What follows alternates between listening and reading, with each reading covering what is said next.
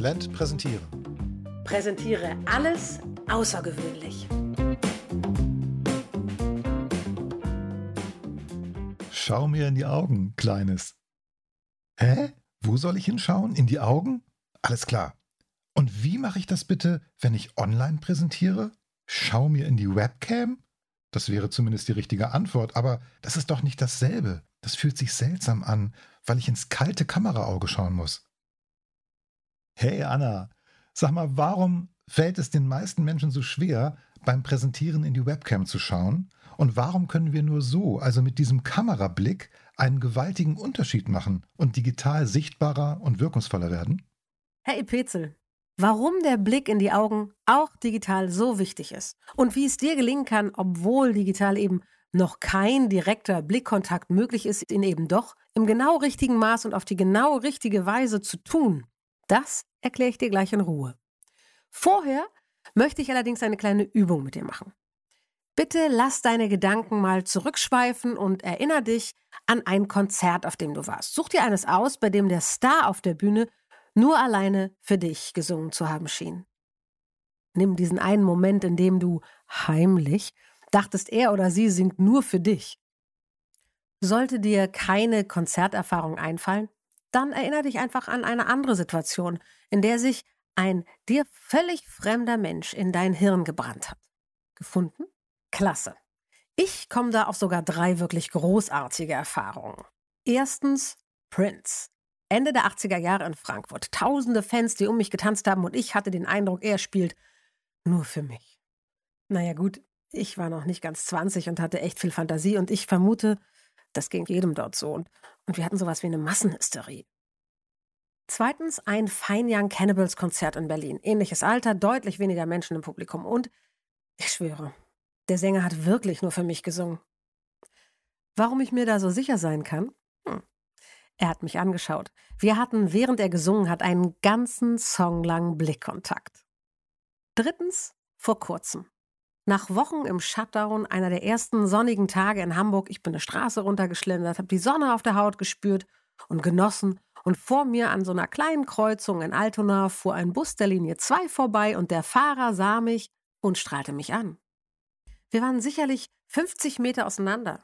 Und der Moment dauerte keine 30 Sekunden und dann war der Bus hinter der Straßenecke verschwunden. Und doch konnte ich sehen, dass er, genau wie ich, lachen musste, weil wir uns gesehen haben. So, wie konnten mich nun diese drei Menschen so in den Bann schlagen, mir das Gefühl geben, dass sie mich meinen, mir das Gefühl gaben, wir sind uns wirklich begegnet? Ehrlich gesagt, wie Prinz das gemacht hat, das ist ein Thema für einen eigenen Deep Dive. Prince hatte eine gewaltige Sendungspower. Obwohl, einen klitzekleinen Hinweis darauf, wie er das gemacht hat, werde ich dir später auch in dieser Episode geben. Und wie mein unbekannter Hamburger Busfahrer und der Fine Young Cannibals Sänger Roland Gift sich für immer in mein Hirn gebrannt haben, genau davon erzähle ich dir in diesem Deep Dive. Ich zeige dir, wie Blickkontakt sich auf unsere Gehirne auswirkt. Und wie du das nutzen kannst, um Verbindung mit deinen Zuschauern aufzubauen. Wie genau das ihre Aufmerksamkeit fesselt, sogar dann, wenn du nicht nur nicht interagieren kannst, sondern deinen Vortrag, deine Präsentation zum Beispiel für ein Video aufzeichnest.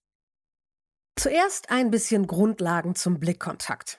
Wieso ist er uns so wichtig und was macht er mit uns? Warum ist er so besonders wirkungsvoll und was fehlt, wenn wir online keinen Blickkontakt herstellen? Im ersten Moment jeder Begegnung zwischen zwei Menschen orientieren wir uns primär am Gesicht. Und da vor allem an dem, was wir in den Augen wahrnehmen. Deshalb ist der Blick in die Augen sowas wie eine zwangsläufig automatisierte Bewegung in jeder Begegnung. Wir entscheiden in Bruchteilen einer Sekunde, was wir von dem Menschen, dem wir begegnen, halten. Und dabei sind die Augen ein entsprechend relevanter Faktor. Studien haben gezeigt, dass Blickkontakt erstens Vertrauen herstellt und viel verblüffender zweitens die Aufmerksamkeit steigert und unser Zeitgefühl durcheinander bringt. Blickkontakt schafft sowohl emotionale Nähe und stärkt die Aufmerksamkeit. Kennst du den Moment, wenn du alleine im Fahrstuhl bist und eine zweite Person betritt den Fahrstuhl und schaut sofort zu Boden oder wendet sich wortlos direkt zur sich verschließenden Tür? Auf so ein Verhalten folgt garantiert eine quälend lange Fahrstuhlfahrt.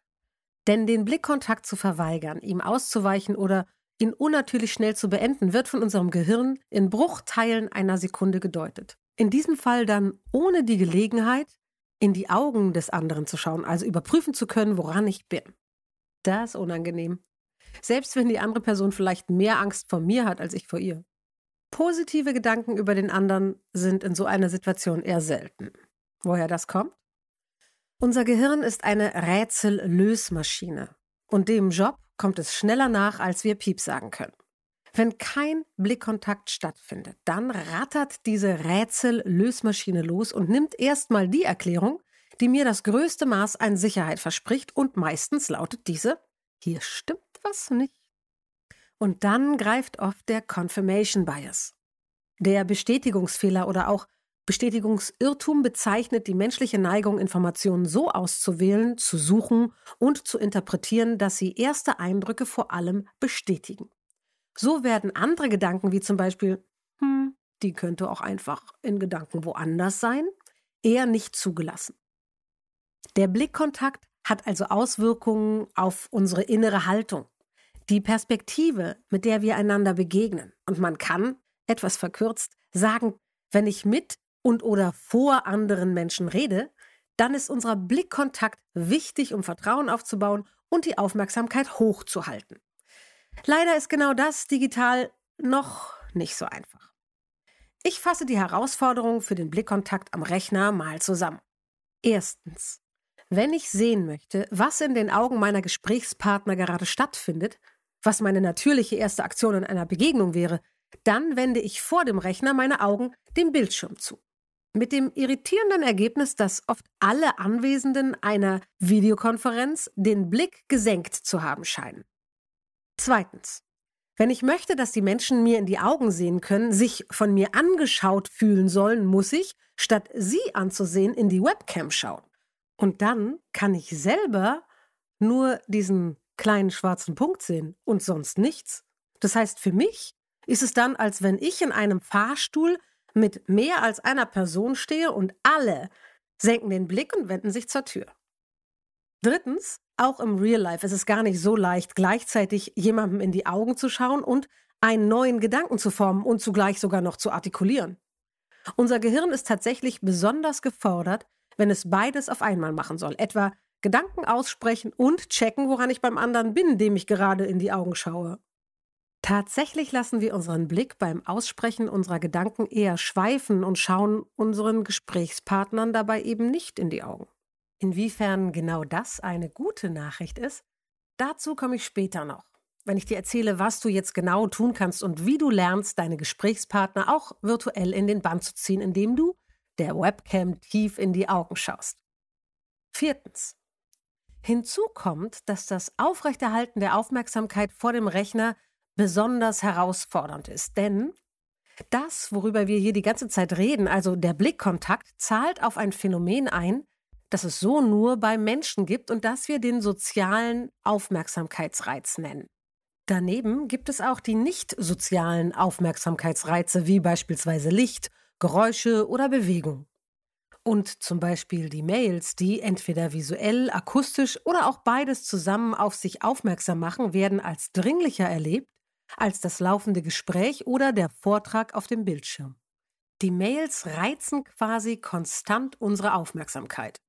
Ohne deine körperliche Anwesenheit sind nur deine Stimme und dein Blick in die Kamera die einzig verfügbaren sozialen Aufmerksamkeitsreize.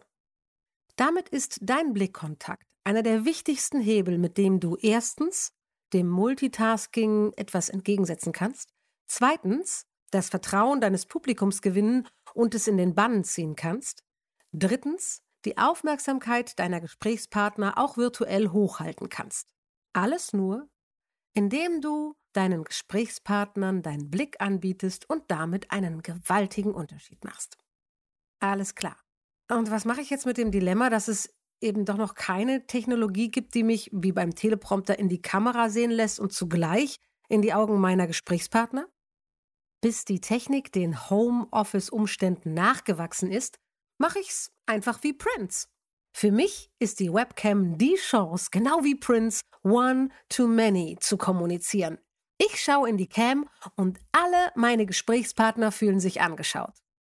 Die gute Nachricht ist, dass wir auch im Gespräch ja gar nicht immer nur starr in die Augen unseres Gegenübers schauen. Du solltest auch auf gar keinen Fall immer und vor allem nicht starr in die Webcam schauen. So wenig wie wir auf das peinliche Schweigen im Fahrstuhl stehen, genauso wenig mögen wir es, wenn jemand in den Fahrstuhl kommt und uns unverblümt fixiert und unablässig anstarrt.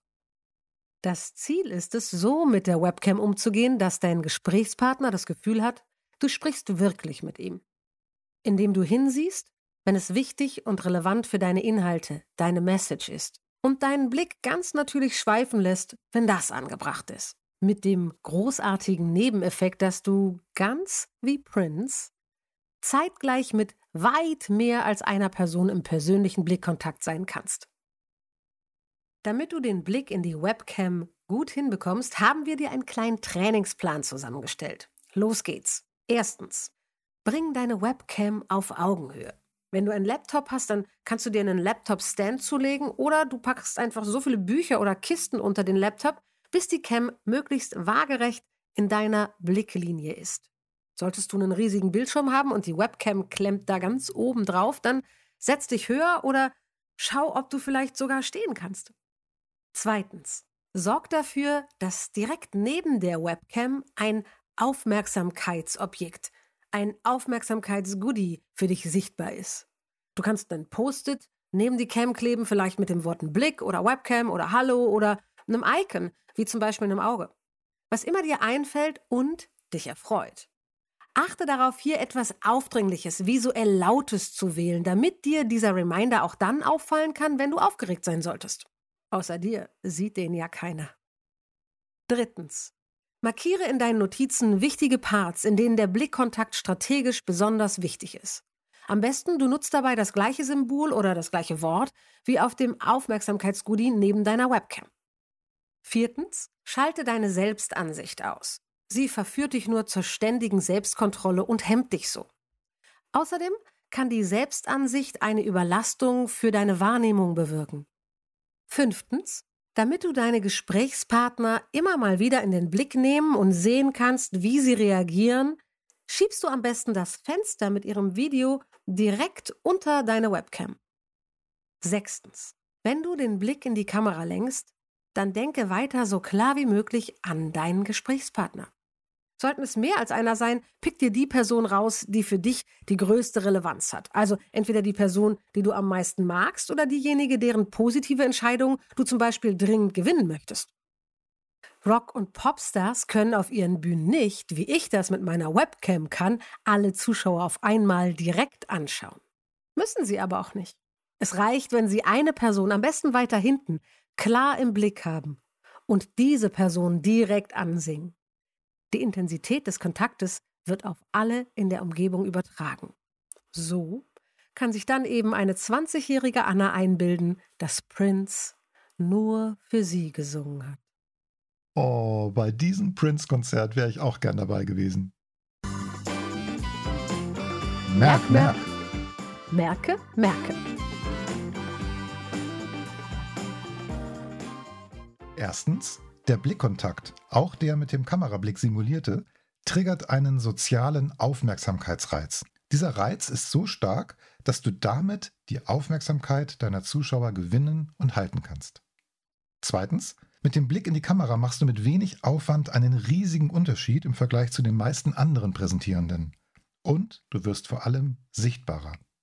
Drittens, wenn du deine Gesprächspartner in den Fokus des Erlebens setzt, statt deine Kontrollbedürfnisse zu befriedigen, also wenn du sie direkt über die Webcam anschaust, anstatt den Monitor im Blick zu behalten, wirst du deine Präsentationsziele leichter erreichen.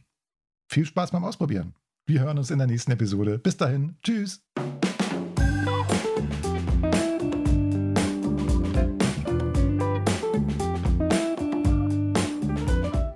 Hey, du bist ja immer noch da. Das ist ja schön.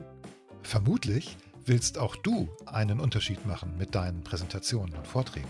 Denn für gewöhnlich können unsere Hörerinnen und Hörer ja kommunizieren, präsentieren. Und PowerPoint könnt ihr auch. Wenn du lieber außergewöhnlich sein möchtest, dann haben wir da was für dich. Schau doch mal auf unserer Webseite vorbei.